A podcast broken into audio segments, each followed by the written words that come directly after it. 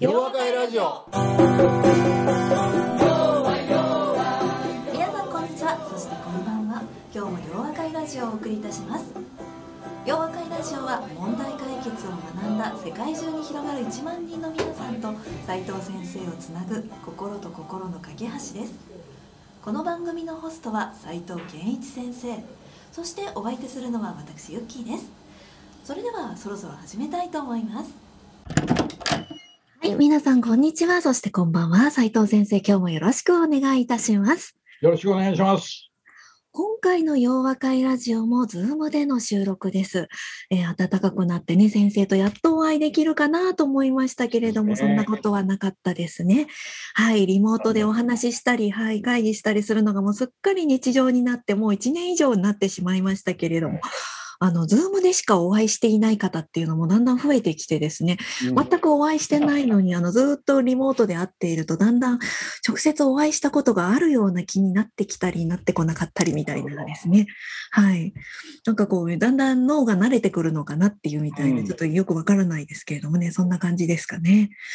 はい。斉藤先生、新型コロナ感染ももう第4波になってしまいましたけれども、ねはい。一方で自え粛疲れ。からないで頑張ってるでねえ、本当ですよね。もう終わらない多いのになぁと思ってあ、本当ですか？先生の、あねあのー近辺、オフィス近辺はいかがですか？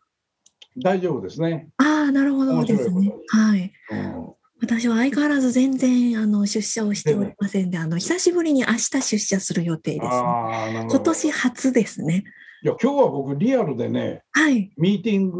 グ新宿にある企業のええ、訪問して、はいえー2時間もミーティングしてましたよすごいですね。はい。ああ、素晴らしいですね。私、4月1日に、あの、移動だったり入社したりした方は、ともずーっともう、あの、リモートでしかお会いしてないので、はい、そんな感じですけれどもね。はい。出歩く人がちょっとずつ増えてきたりもしてますけれどもね、あのコロナ感染も増えていますので、一人一人が自分の判断で自分の行動を決めていかなければいけないですよね。自分の頭を使って自分で考えるっていうことがますます大事になってきてるのかなっていうのをコロナでちょっと考えています。はい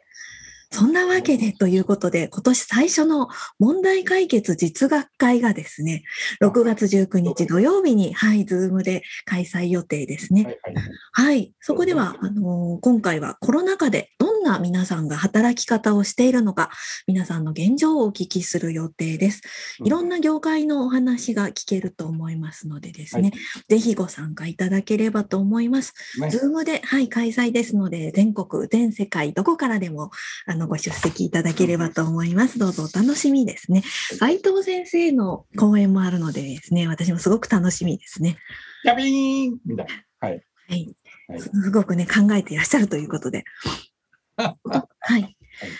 というわけで、こう、ちょっともうちょっと、こあの、実学会のお話をしますと、もう直前なのでですね、実学会の今年の大きなテーマとしては、こうした、あの、コロナでいろんなと状況が変わってきた中で、うん問題解決者は社会に対して何ができるかということについてディスカッションしていく予定ですね。はい。はい。皆さんからね、どんな意見が出るのか楽しみですね。うんというわけで、はい、詳しくは洋和会のウェブページでもご確認いただければと思います。はい。はい、ということで、今回も私と斉藤先生、それ以外のスタッフも Zoom でつなぎながらの収録です。では、斉藤先生、今日もよろしくお願いいたしはよろます。しくお願いしますね今回のゲストは川瀬かな子さんです。はい。川瀬さんは斉藤先生の大学の後輩でもあるということで、先生の会社でですね、インターンをされていたこともあって、私もお会いしたことあるんですけれども、でもラジオの皆さんのために、あの、早速自己紹介をお願いしたいと思います。とってもチャーミングな女性ですね。はい。ではお願いいたします。よろしくお願いします。よよろしくお願いします。よろしくお願いします。と、今年で社会人9年目になりまして、はい。昨年の12月に出産をしたので、今はね、育休中でお仕事はお休みしているんですけれども、はいこれも社会人になってから職種としてはずっと営業職でお仕事をしておりました。はい。はい。本日はよろしくお願いいたします。よろしくお願いします。よろしくお願いします先生のところでインターンをされた感想とかってどうですか？聞いちゃっていいのか インターンさせていただいたのが大学生の時だったので、なはい。いろいろ多分、社会人としての基礎とかも何もなかった中だとは思うんですけれども、ええさんもさとこさんもすごく優しく教えてくださって、とても幸せなインターンの期間でした。あ、本当ですか。なんか言わせてしまったかもしれないですけど。いや本当ねあの可愛らしくて私もあのすごく印象に残ってますけどね本当あのもう9年も経つのかっていう感じですかねそう先ね生。ねねねご出産されたってことですけどママとはとても思えないって言っていいのか悪いのかわかんないですけどすっごく可愛らしいママですね、うんじゃあね。そのままみたいなね。ねはい彼女はね、大学時代も今もそうやと、今はようわからんけど、非常によくできた子でね、そうですね。あはいのそれこそインターンの時に、えー地方のクライアントのミーティングにええ連れていくぐらいね、あの優秀だったんですよ。はいはい。で、あまりにもこう性格もいいし、ええええ賢いこと言うから、社長がね、うちの息子の嫁にどうやって言われるぐらいだからね。でしょうねっていうのが私がこういうね父親でもそう思うでしょうねっていう本当可愛らしいしあのねあの出来もいいしっていうところ私もちょっと分かんないんですけども賢いですしねはい。素晴らしいですよね。はい。笑顔もすごい素敵ですもんね。といってあのずっと喋っていたいんですけれどもあのそうではなくてですね。あのそうでした。質問でしたというところで早速ですけれどもじゃあ質問の方をお願いしたいと思います。はい。えっと今、育休中なんですけれども、はい。今後、だって仕事を復帰した後に両立していくにあたって、仕事の進め方だったりがちょっと不安だなというふうに思っておりまして、営業職なので結構クライアントに提案することが多いんですけれども、特に気合が入れば入るほど、ついつい時間の許す限り準備だったりとか検討してしまって、なかなかこう、どういうふうに区切りをつければいいのかなっていうところが難しい部分がありまして、斉藤さんも普段のクライアントへの提案する時だったりとか、どういうふうに仕事の区切りをつけてらっしゃるのかなというところを相談したいなと今日は思っておりました。はい。要するに仕事の区切りっていうのはこううん家にいて今はまあコロナだから家にいて仕事してるけれども、まあ、うん子育てもあるし自分の生活もあるのでそれをどのように仕事の仕方をやっているかってこういう話かな。そうですね。あとはその、特にここまですれば終わりみたいなのが提案の準備とかってないと思っていて、ああなるほど。なんでしょう全大事な部分ができた後もついつい心配性であこういう質問来たらどうしようとかここも検討しておこうかなとか結構自分が納得ちゃんと納得して提案できるまで時間をかけてこう準備しがちなんですけああれどもなるほど。なんかこそうここまですれば OK みたいなところがなかなか自分の中でなんでしょう自分が納得できるかっていうところが今までの判断基準になってたのでうん。さんはどういうふうに考えてらっしゃるのかなというのをそうですよね。聞きたいなと思います。これからね時間の制約ができてくる中でっていうところですよね。はい。これなかなか面白い質問。ええですね。はい。やればやるほど深みにはまっていくこという、れ実はあの営業職という話聞いてああそういうふうに考えて提案してるのはそれは素晴らしいことやなって思うんですね。っていうのは今のこのあの彼女の質問っていうのは割とそのコンサルティングに携わっている人たちの共通の問題でね要するにやればやれば、えーやればやるほどなんか質が上がっていくっていうようなことがこれは確実に言えることなんでどこでその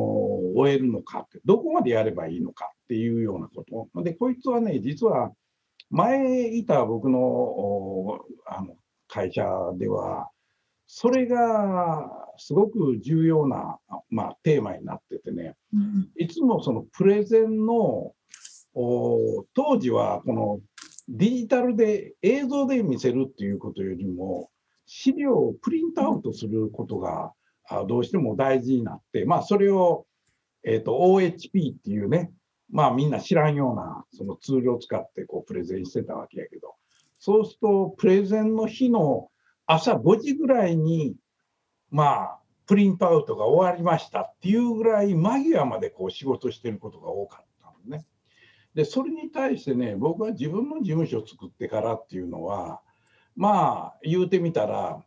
あの前の会社にいた時の仕事のやり方はやっぱり良くないと。ギリギリまでやってるっていうことになると精神衛生上も良くないそれで体調も悪くなるっていうことで僕の事務所作ってからは基本的にプレゼンの締め切り日の1週間前には全部終えようとこういうやり方を意図的にやろうというふうに考えたわけやな。そうするとねあのこれは、まあ、ちょっとコンサルティングの話してもしゃあないとは思いつつ、まあ、かなこちゃんの場合にはどう考えたらええかっていうとね必ずその、まあ、営業職で、えー、お客さんに提案するということになるわけやな。とするともちろんお客さんに提案する限りはお客さんにとって価値のあることを提案しなきゃならない。ということはお客さんにとって何が価値であるかということを事前に理解していないと間違った自分の思い込みの価値を設定してそれに向けて仕事するとえらいしんどい思いした割にはお客さんに喜ばれないとこういうことが起こりうることになるということやな。ということからするとねここでちょっとコンサルティングの話をするとね参考になるかも分かれへんと思うのでお話しすると僕が今まで昔はむちゃくちゃ間際まで仕事してたのを今1週間前に仕事が終えるように持っていってるっていうことはまずね最初の段階であこのお客さん自分の会社の業績上げたいのがもちろん目的やねんけれどもどうもこのお客さんが業績を上げれないのはこういうことにあるなっていう仮説を早いうちに作るということをやるようになったんですね。つまりこれどういうことかっていうとかなこちゃんの立場に置き換えたらお客さんまあ営業やからお客さんにとってやっぱり価値のあることを提案するとするとお客さんはそもそも何を求めてるんやろう、で多くの場合はまあかなこちゃんの会社の場合も B2B ビジネスチックなところもあるやろうからそうすると B2B ビジネスだっけ？私は B2B でクライアントは B2C です。そうやな。ということはお客さんはやっぱりかなこちゃんは B2B ビジネスやってる。ほな B2B ビジネスやからお客さんも自分の会社の業績を上げたいっていうのを目指してるわけやな。はい。ね。それで業績を上げるためにかなこちゃんはなんかその支援をしようということで提案するわけや。とするとね僕はさっきコンサルティングは仮説を作るって言うた。仮説はその会社の業績が上がらない、えー、原因は何やろうということをすぐ手に入る事実ベースとそれからクライアントの先にいるお客さんの話を聞いてそれでどうも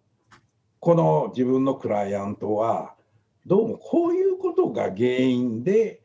お客さんの支持をなかなか集められてないんやなっていうようなことを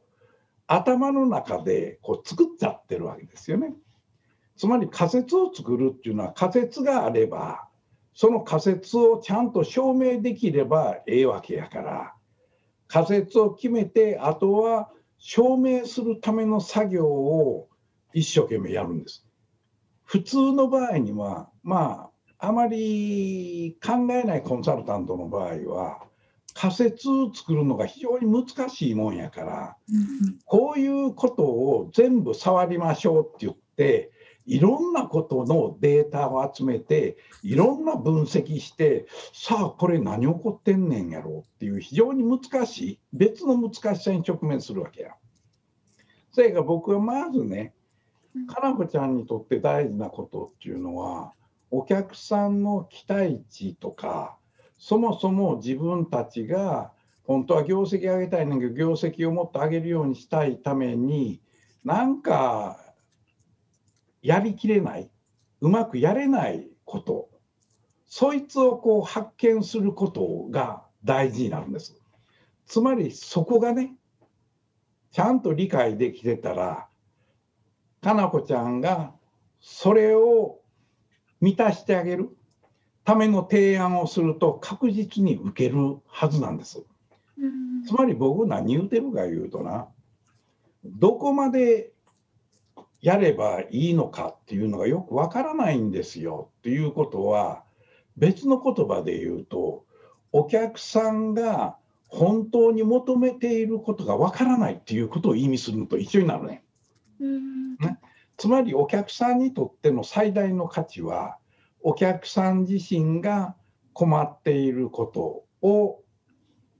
その人も正しく理解してないかも分からへん。だからお客さん自身が自分は本当は自分の先にいる一般の人消費者なのかエンドユーザーなのか分からへんねんけどそういう人たちに対してサービス提供したり製品を提供したりするねんけどそれがもっといいものであればお客さん喜んでもっと買うてくれる。ところがそいつがやっぱり自分でうまくやれないところがあるやんっていうようなことがあるはずやねだから僕がかなこちゃんに何言うてるかっていうとお客さんが自分自身が困っていることあるいはどういう期待を持ってるのかっていうのをその人にちゃんとこう質問してあげるとかね。あるいは逆に最初にそのお客さん訪問する前にお客さんの会社の業績ってどないなってんねんやろう、ね、売り上げが例えば上がりにくいって言ったら売り上げを上げたいっていうのがすごい重要なテーマになるやろうしお客さんの収益性が落ちてきてるとあれもっと利益が出るようにしたいなと思ってるに違いない。だからそういう時にえらいお金がかかるような投資をいっぱいするような提案をするっていうのはあんまり正しい道じゃないわけやな。それからあとひょっとしたらもっと1人当たりの売り上げを上げたいと思ってるのか分かれへん。1人当たりの生産性が落ちてきてると1人当たりの売り上げが上がるようにしたい。ほななんでそれが上がってへんねんやろっていうような質まずはオープンにされてるデータを見るとその会社が業績的にどこがうまくいってないのかが分かる。そのことは一つ大事な情報ではあるわけ。で、その次に、その人が、まあ、どういう仕事をしてるのか分からへんねんけど、お客さんがね、どういう仕事をしてるのか分からへんけど、そのお客さんの仕事っていうのをやる上で、お客さん、その先にいるお客さんが、うわ、それ嬉しいねんって言ってくれたら売り上げ伸びるはずやけど、思うように売り上げが伸びてないっていうのは何かやり方に問題がある。とするとそのやり方自体の問題とは何かが分かるとなひょっとしたら今かなこちゃんがやっている仕事のサービスとか製品かなんか分からへんねんけどそれとは全く違うような提案ということにつながる可能性があるね。お客さんはかなこちゃんが今までやってきた仕事の延長線上でねそれを提案してくれることはもちろんそれがかなこちゃんの仕事やからきっとそうやろうと思ってるわけ。でも本心は自分自身の仕事というのをうまくやることによってお客さんが喜びその結果自分の売り上げ上がったらええねんけどそれがうまいこといけへんからたまたまそれを助けてくれるはずのかなこちゃんに仕事をこうちょっと提案してくれへんかって言ってるだけの話やだから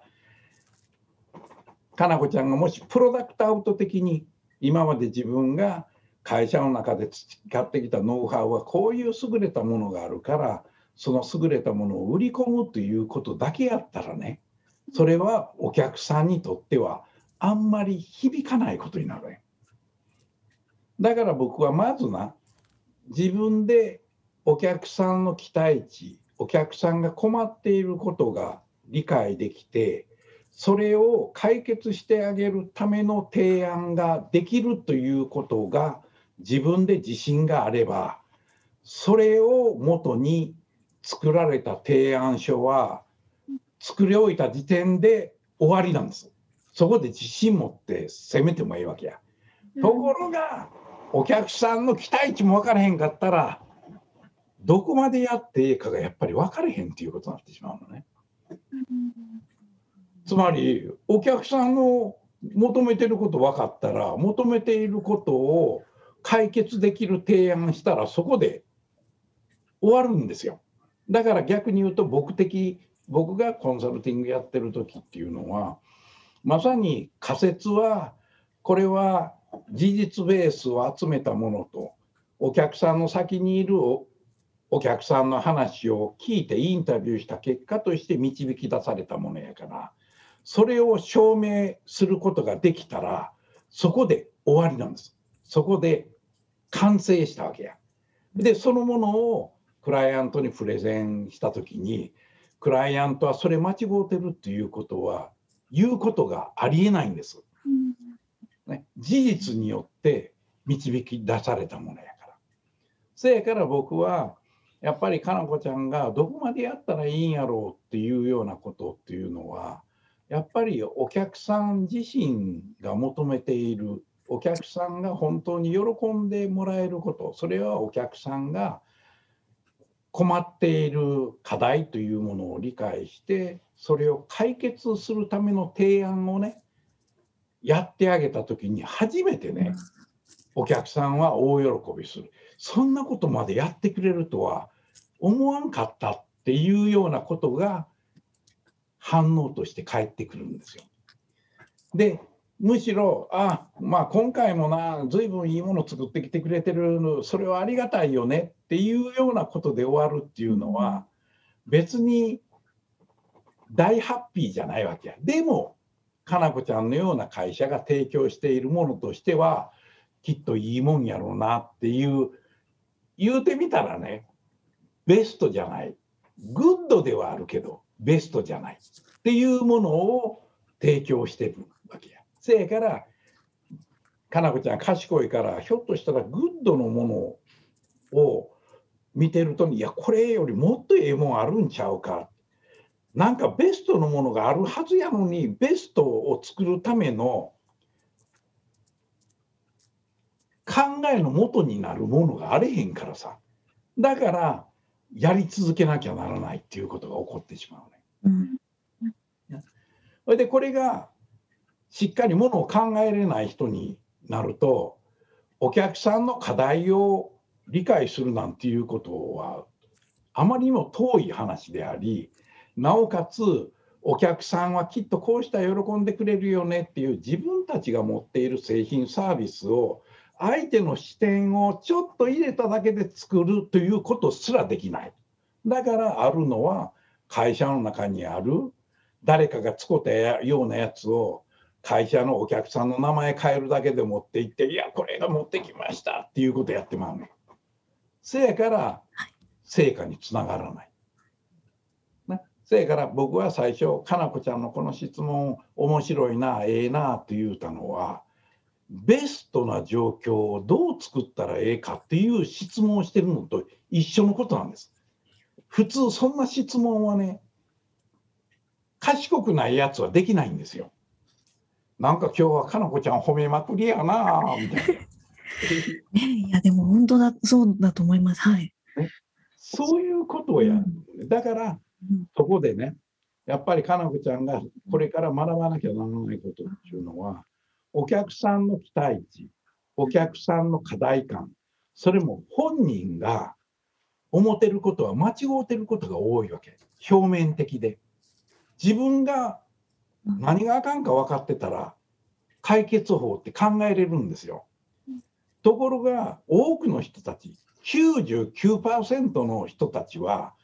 自分が思っていることは基本的に間違ってるん、ね。つまり小さい自分の部門の立場で考えたりすると部門の立場の考えと会社全体にとってええことはこれは違うんです。ところが自分は社長になったことあれへんからどうしても自分の置かれた立場でしかもの考えないそれは会社全体の業績を上げることにつながってるかっていうとつながってないことが多いんです。せやから僕やったらそこで「いやせやねんけどそれちょっとちゃうかもね」って言うたりしてしまうわけやな。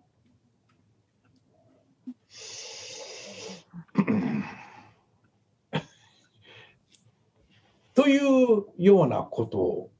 やと思うねん。せやから僕は今言ったようにかなかちゃんの課題は期待値を理解するための質問をし対話する力とかパブリックの情報をちょっとちょいちょいちょいと見ながらこれこういうことを問題になってんちゃうのかな。ほんならこれもうちょっとこういうこと調べてみようああいうこと調べてみようっていうことを調べるだけでねその会社の陥ってる課題が分かる。で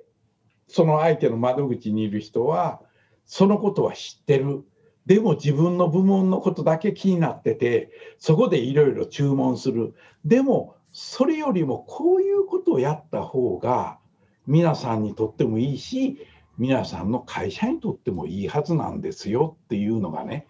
普通そんなこと言える営業っておれへんわけや。でちなみにな今多くの会社の営業職っていうのは生産性がかなり悪いんで営業の生産性を上げるつまりは今かなこちゃんが言うたようにベストな提案とはどうあるべきかっていうようなことができるようになればねこれは初めて営業としての実力が出てくるという話なの。うん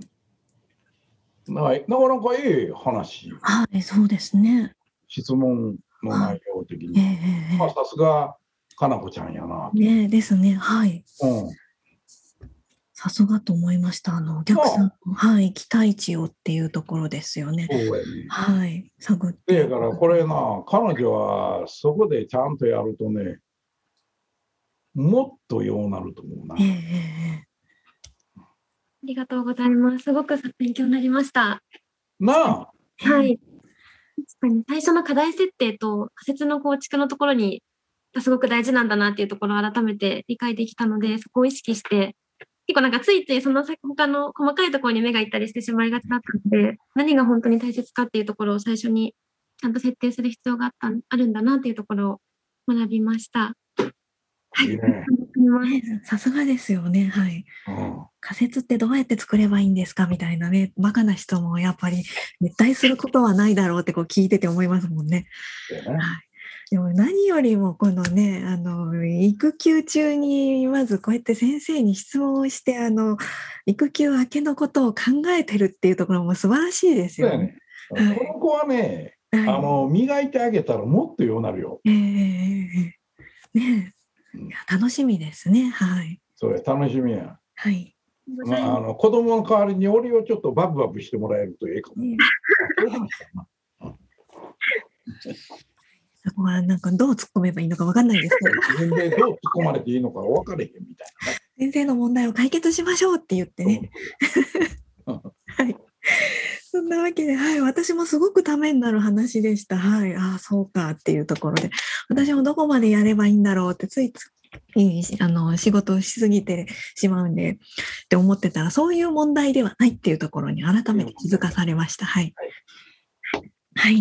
そういうわけで、今日はありがとう。あの、斉藤先生、川瀬さん、今日はありがとうございましたありがとう。ございました。ありがとうございました。はい、それではねはい。はい。またぜひ遊びに来てくださいね。はい。ちょうどね、コロナ明けになるかもしれないコロナですしね。系でラジオ、ズームで出た人は、あの次回の事務所でやる時があった時にはみんなご招待するんですねはい、ね、また、あの事務所での食事会にも出てもらったらいい。はい。ぜひね。はい。ありがとうございます。はい。それではラジオのおお聞きの皆さん、よう若いラジオを聞きながら、コロナを乗り越えて頑張っていきましょうね。はい、今日はありがとうございました。ありがとうございました。ありがとうございました。